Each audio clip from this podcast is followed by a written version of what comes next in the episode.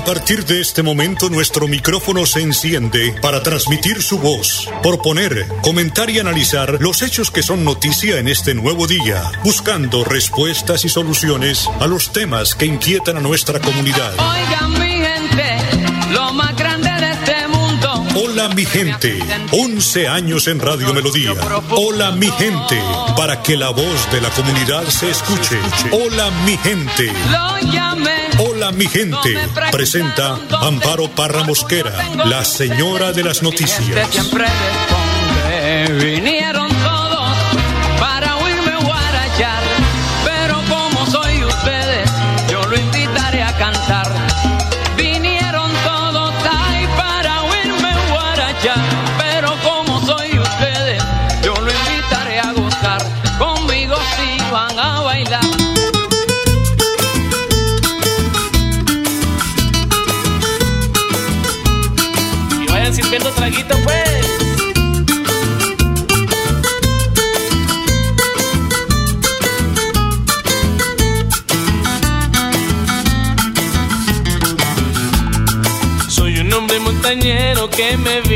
Vine a divertir.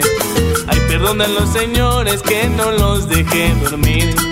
Hombre, yo por lo que veo, la gente de la ciudad no me dan a los tobillos pa' beber y pa' ranear. La bota que uso es 40 y alpargates cuatro hebillas.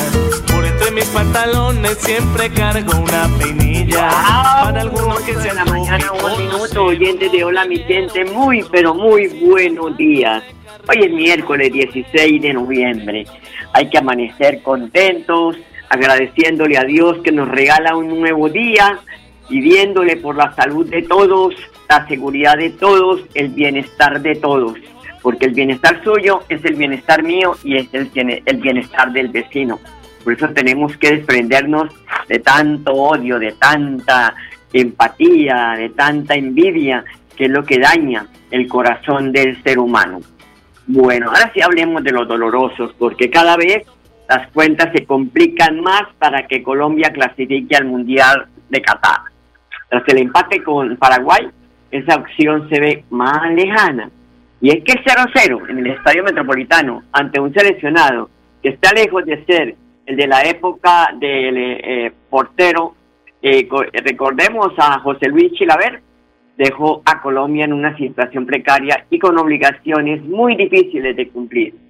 Ni tener a James Rodríguez desde el primer minuto, ni el regreso de Miguel Ángel Borja a la formación titular, ni los cambios que realizó el técnico Reinaldo Rueda fueron suficientes para doblegar a un limitado Paraguay que terminó con 10 hombres y está con mínimas opciones, pero que se le atravesó al tricolor para impedirle festejar en el Metropolitano. Además, en los últimos cinco partidos en los que había 15 puntos en juego, Colombia solo hizo cuatro. Un pobre rendimiento del 26,6%, a lo que se suma 472 minutos sin anotar, sí, lo que equivale a cinco encuentros. Bueno, sabíamos que Reinaldo Rueda no venía a hacer milagros, eso lo sabemos. Pero ¿qué pasa con nuestros jugadores que están en equipos de renombre a nivel internacional? Allá la meten, pero aquí no pasa nada. Vamos a pedirle a Dios que esas piernas se muevan y puedan volver a meter goles, volver a ver esta selección aguerrida, berraca, echada para adelante, que no le, temía, no le teme nada. Esa es la selección que queremos ver. Pero hay que seguirla acompañando, porque como dice el dicho, ¿no? No hay que aplicar ese dicho de que al caído caerle, no, por el contrario, tener entusiasmo, tener fe, como tenemos fe en Colombia, que hemos tenido muy buenas noticias en los últimos días para este país que no se doblegó ni al terrorismo, menos al COVID, un bicho sin patas, sin cabeza, sin nada, que quería doblegarnos, pero mire, nos estamos sacando a costalazos, todos porque nos estamos vacunando contra ese virus tan perverso que arrodilló al mundo. 8 de la mañana, 4 minutos. Hoy se conmemora el Día Mundial de las Víctimas de Accidentes de Tránsito. En 2005 la Asamblea General de Naciones Unidas proclamó el tercer domingo de noviembre como el Día Mundial en recuerdo a las víctimas que han muerto en accidentes de tránsito. Son las 8 de la mañana, 4 minutos. Don Ardón Fotero, como siempre. editando este programa durante el día anterior toda la tarde para poderle presentar a ustedes esta eh, pues pequeña eh, información de 25 minutos, pero esperamos llegar a sus hogares con información que nos interesa de la ciudad, del departamento, del país. Y a las 8 de la mañana, 4 minutos, los invito para que escuchemos al Padre Sazán. Lucas 19 del 1 al 10. Buscaba a Jesús. Lo primero que vamos a ver es que quería ver a Jesús, saqueo. Y estas son las ansias de saqueo. Él quería verlo y eso lo llevó a investigar, a buscar, a conocerlo, tener un encuentro. Y es a esto lo que se te propone en la vida cristiana. No seas un espectador de tu religión, metete, investiga, conoce. Porque el objetivo de tu vida cristiana es que te encontres con Cristo, que disfrutes de ese encuentro con el Señor, que es hermoso, que es lindo, que es vivirlo. Y creo que a veces no la tenemos muy clara. Y vamos a la iglesia como para ir al cine, para ver una función. Y falta el pochoclo, y de ahí directamente ver con cuál elijo, el horario, y vamos a ver la función. Y no es así. Vos vas a la iglesia como protagonista, para agradecer lo vivido y pedir lo que te falta. Es comprometerte poniendo tu vida en Dios y a Dios en tu vida. Pero también hay un segundo eje que es la estatura y la multitud. Estas son las dos dificultades que tiene Saqueo. La gente que no lo deja llegar a Jesús, lo que te pasa a vos y a mí, cuando la gente que está a nuestro alrededor nos chupa el tiempo, la vida, y ni siquiera nos deja tiempo para ir a misa los domingos. Sí, excusa perfecta. Pero ese único momentito en la semana para verlo a Jesús, siempre hay alguien que nos chupa o nos asume todo el tiempo. Esa gente que nos llena la cabeza de cosas, nos marea y no nos deja ni siquiera tener ese momentito para Jesús. Pero también la estatura, nuestros límites, reconocer que hay cosas de nuestra personalidad, de nuestra identidad, que nos alejan de Dios más que nos acercan. Tu carácter, tu forma de ser, tu forma de contestar o tu forma de relacionarte, en fin, cuántas cosas alejan de Jesús, que son propiamente tuyas, como la baja estatura de saqueo pero que el entusiasmo no te haga perder de querer ver a Jesús, como lo tuvo Saqueo. Y por último, la salvación. Saqueo se convirtió, cambió. era solo para sacarse una selfie con Jesús y subirlo a su Instagram. No lo hizo por cholulaje. Cambió su vida porque se convenció de que la buena noticia era la clave de vivir. ¿Cuántas personas han cambiado al conocerlo a Jesús. Y me vienen a la, cabeza muchísimos amigos y cercanos, y hasta incluso te diría amigos míos que son evangelistas, ¿eh?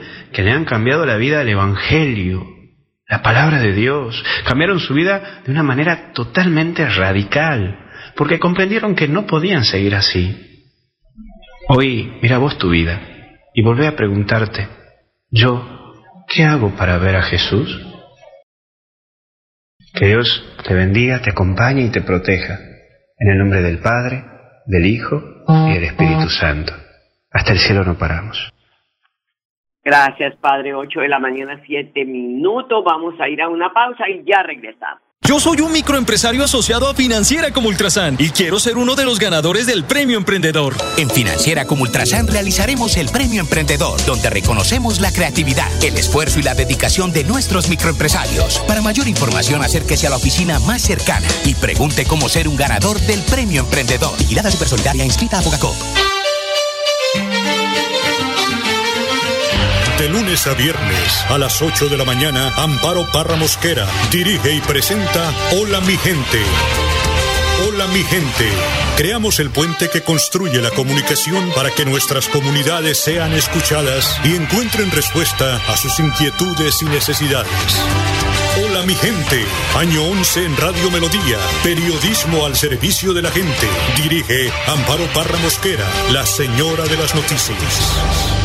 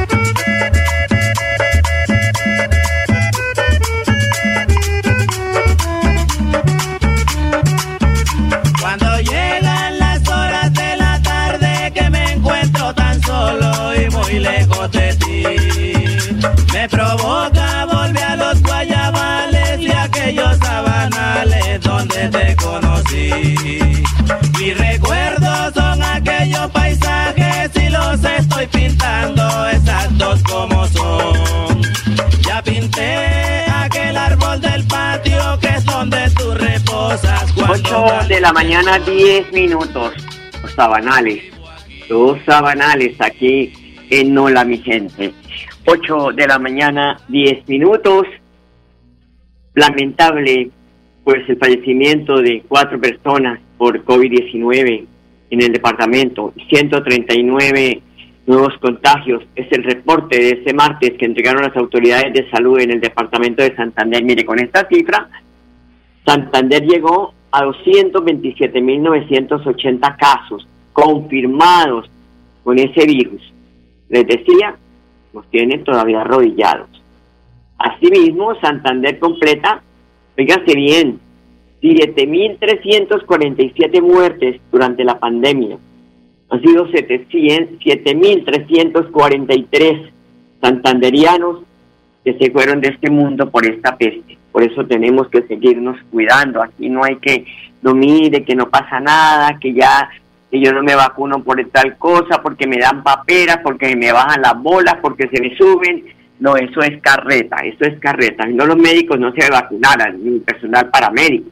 Entonces hay que, antes que están pidiendo un refuerzo, están pidiendo una tercera vacuna a los médicos. Y a partir de hoy el alcalde de Bucaramanga informa que los mayores de 50 años podrán acceder a la tercera dosis de vacuna COVID en la ciudad. Tienen que haber cumplido los seis meses de la segunda dosis para que puedan acudir a los puestos de los puntos de vacunación. También está invitando Piedecuesta, Florida Blanca, Girón, todos estos municipios tienen jornadas de vacunación permanentes para que usted acuda, porque la vacunación es la única forma de combatir este bicho que nos está volviendo locos. 8 de la mañana, 12 minutos. Eh, tenemos que decirle a la señora secretaria del Interior de Bucaramanga que en el deprimido del mesón de los búcaros le instalaron cambuches a lo largo de el puente, ahí debajo del, ahí en el deprimido, porque eso es un deprimido, debajo es un deprimido, para que por favor le ordene a la policía desmontar esos cambuches. Eso se ve horroroso, horrible. Entonces, por favor, señora secretaria del Interior, doctora Melissa Franco, sabemos que usted trabaja mucho por el bien de la ciudad y esperamos que este llamado que le hacemos, pues nos escuche y vaya, envíen a desmontar esos cambuches que están debajo de ahí en el deprimido del mesón de los búcaros. Son las 8 de la mañana, 12 minutos. El gobierno de Santander adelanta programas para prevenir la violencia de género. Andrea Blanco, secretaria de la Mujer y Equidad de Género, advierte que los programas para frenar los feminicidios en el departamento están funcionando ante la reducción de los casos.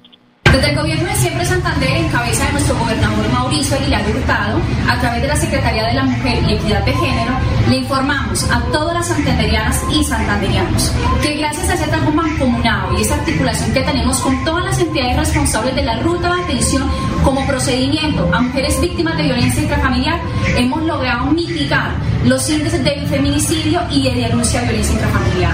Para los feminicidios los hemos logrado mitigar un menos 77,8%, donde al momento, el primero de enero al 4, al 4 de noviembre con corte se han tipificado dos feminicidios. Hace un año, en el 2020, las fechas teníamos 11 feminicidios tipificados.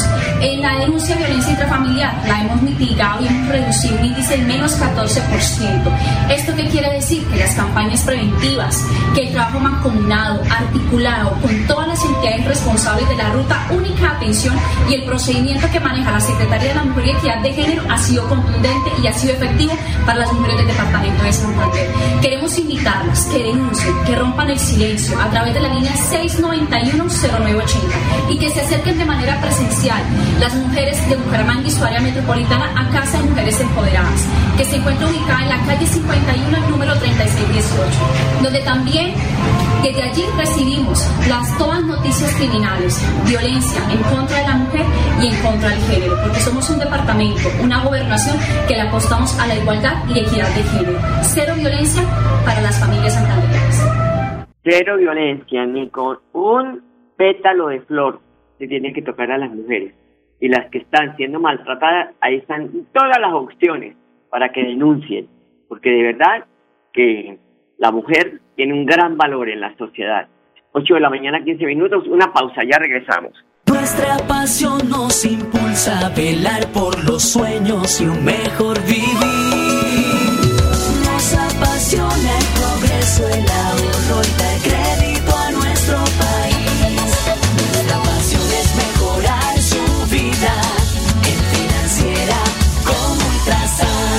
Supersolidaria, inscrita a Fogacop.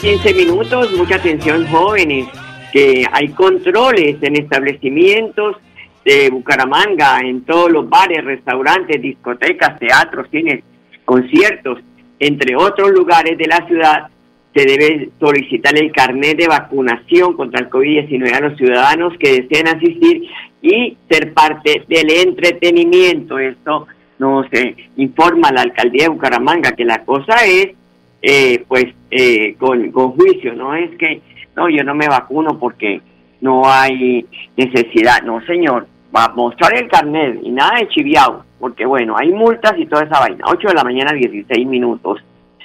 Eh, hay cierre en la avenida La Rosita con carrera 17, esto por eh, em, el tema de pavimentación de la vía, porque están invirtiendo una millonaria suma en la vía de Bucaramanga para de esta manera pues poder eh, arreglar las calles, las vías que tanto la gente exige. Pues yo sé si tengamos al director encargado de tránsito, Iván Rodríguez Durán, quien informa sobre este tema. Bueno, este cierre vial es un cierre temporal de la avenida La Rosita con carrera 17, que comienza hoy 17 de noviembre a las 7 m y termina el martes 23 de noviembre a las 7 pm. Eh, la Dirección de Tránsito de Bucaramanga pues aprobó el cierre vial en los siguientes puntos. Cruce de la avenida La Rosita en sentido occidente-oriente con carrera 17, carrera 17 entre Diagonal 15 y avenida La Rosita, tramo de la carrera 17 que sale del deprimido hacia el norte y empalma con Avenida La Rosita. Entonces digamos que esta es una medida de carácter temporal que la Dirección de Tránsito de Bucaramanga analizó en su momento y que da eh, como respuesta al proceso de recuperación del pavimento por la parte de la empresa EMPAS. Bueno, quedan advertidos de estos cierres porque de verdad pues hay trancones, entonces deben tomar vías alternas para poder llegar a casita o al trabajo, ¿no?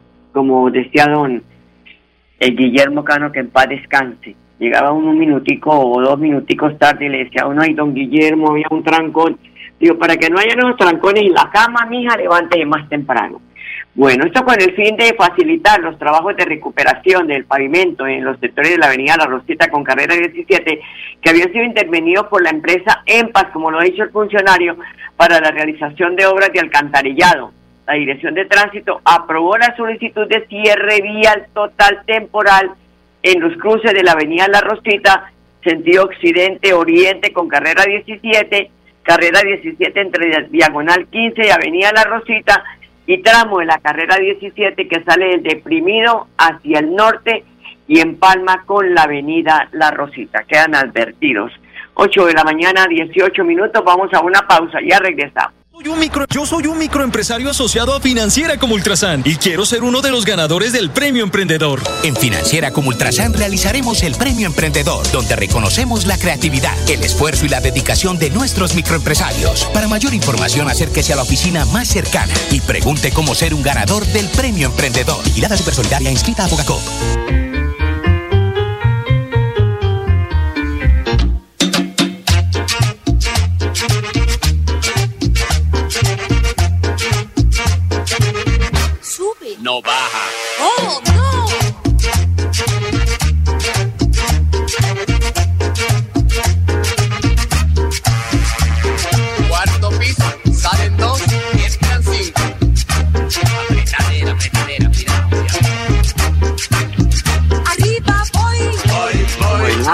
Era cuando mi abuelita bailaba en, en, en Cotizas, 8 de la mañana, 19 minutos.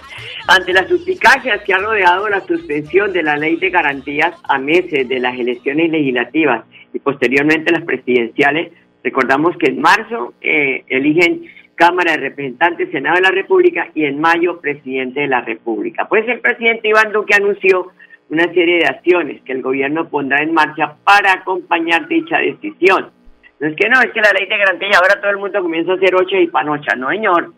De entrada, el mandatario aclaró que la medida solo cobija la modificación por un año de un inicio de las 34 artículos que componen la ley de garantías en lo que tiene que ver con la suscripción de convenios interadministrativos entre el gobierno, alcaldías y gobernaciones no es que pongan las universidades a prestarse, ¿no?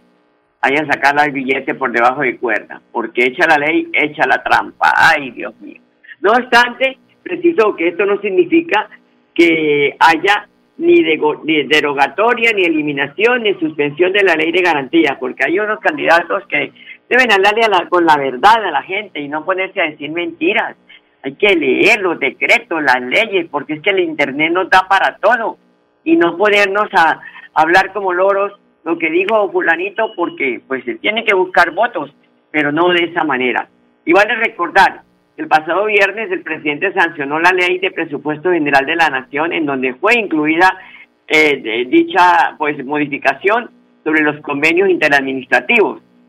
Dice el presidente que lo que se ha establecido a solicitud de alcaldes y gobernadores y también en la discusión que tuvo lugar en el Congreso de la República es que se pudiera hacer esa suspensión por un, año para facilitar el proceso de desarrollo de infraestructura e inversiones a nivel territorial que contribuyan a la reactivación económica del país.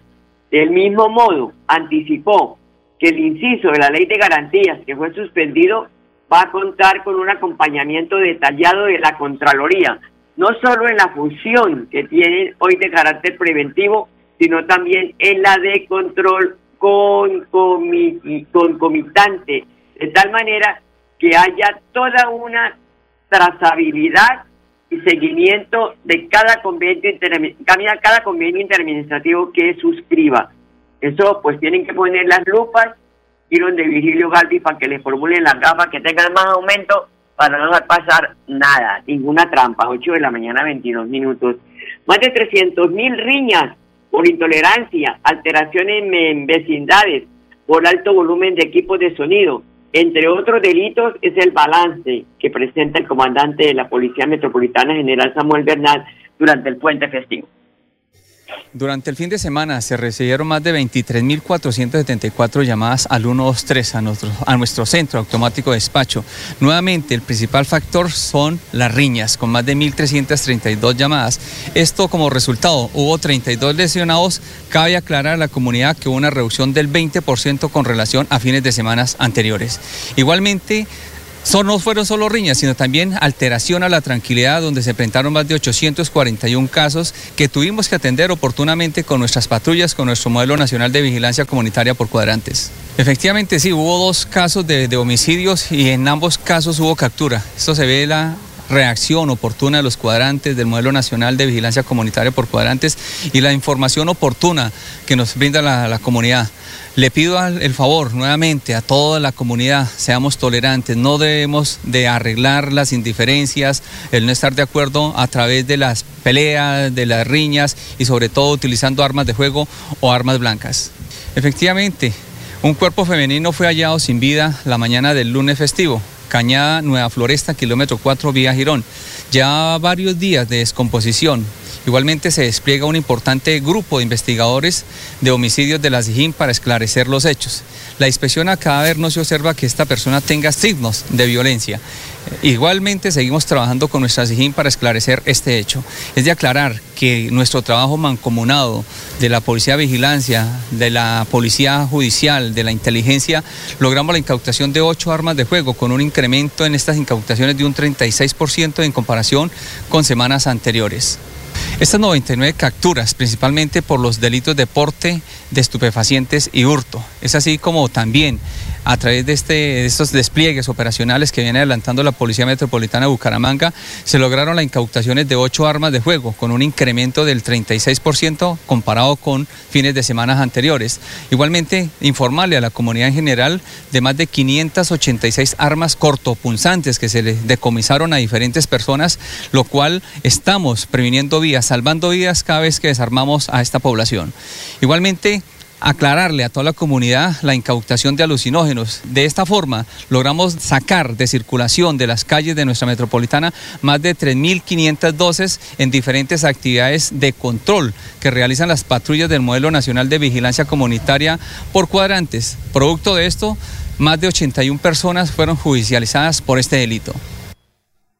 Ahí está, ahí general, seamos tolerantes, dice usted, pero mm, dígase usted, 23 mil llamadas, 1.300 riñas. Hombre, la gente toma trago para pa, pa, pa, embrutecerse, no para pasarla sabroso.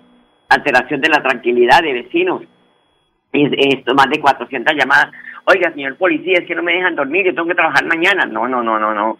Está la cultura que demostramos.